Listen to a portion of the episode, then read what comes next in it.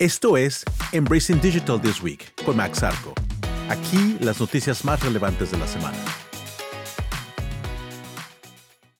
Según Forbes, para el 2030, la inteligencia artificial podría generar potencialmente 13 billones en la economía global, o el 16% del Producto Interno Bruto actual del mundo.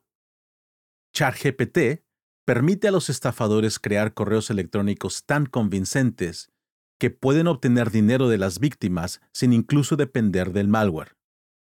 Algunos temen que el poderoso chatbot haga que sea mucho más fácil para los no programadores crear malware y convertirse en ciberdelincuentes. Google ha invertido casi 400 millones en la startup de inteligencia artificial Anthropic, que está probando un rival del ChatGPT de OpenAI. Google llevará a cabo un evento sobre cómo está utilizando el poder de la inteligencia artificial para reimaginar cómo las personas hacen búsquedas en línea. Un evento de 40 minutos se transmitirá en YouTube el 8 de febrero a las 8.30 hora estándar del este. Una herramienta de detección de inteligencia artificial que verifica el contenido escrito por ChatGPT ha declarado que Macbeth, escrito por William Shakespeare, fue generado por AI. Supongo que ChatGPT no estaba entrenado en inglés antiguo. En noticias de computación ubicua, las ganancias de nube pública global continúan aumentando, con un crecimiento proyectado del 26%, que alcanzará los 525 mil millones este año. El software como servicio se proyecta en 253 mil billones de esas ganancias. Sin embargo, a medida que continúa el crecimiento de la nube, los proveedores de servicios de nube sienten el impacto ya que ha habido varias interrupciones en los últimos 12 meses. Este ha sido un problema tan grave que han surgido varios sitios web que monitorean e informan la disponibilidad de la nube pública, tales como cloudharmony.com y thousandeyes.com. Oracle y Red Hat se han unido para brindar instancias de máquina virtual basadas en RHEL en la nube de Oracle, ejecutadas en procesadores Intel, AMD y ARM.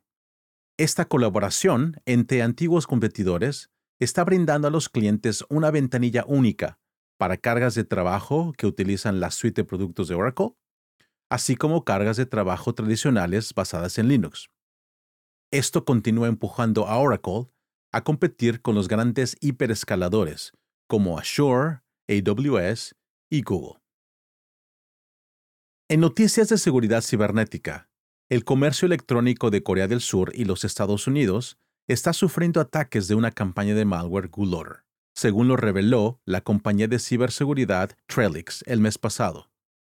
Los atacantes cibernéticos están abandonando su enfoque en documentos de Microsoft Word para utilizar NSIS, por sus siglas en inglés, Nullsoft Scriptable Install System. Esta herramienta de código abierto para escribir instaladores en el sistema operativo Windows está siendo utilizada para instalar malware en sistemas basados en Windows.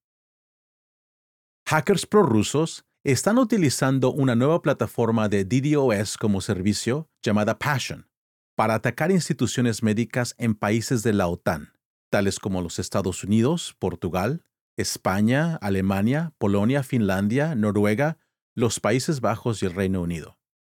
Este servicio por suscripción permite a los clientes seleccionar los vectores de ataques deseados, la duración e intensidad.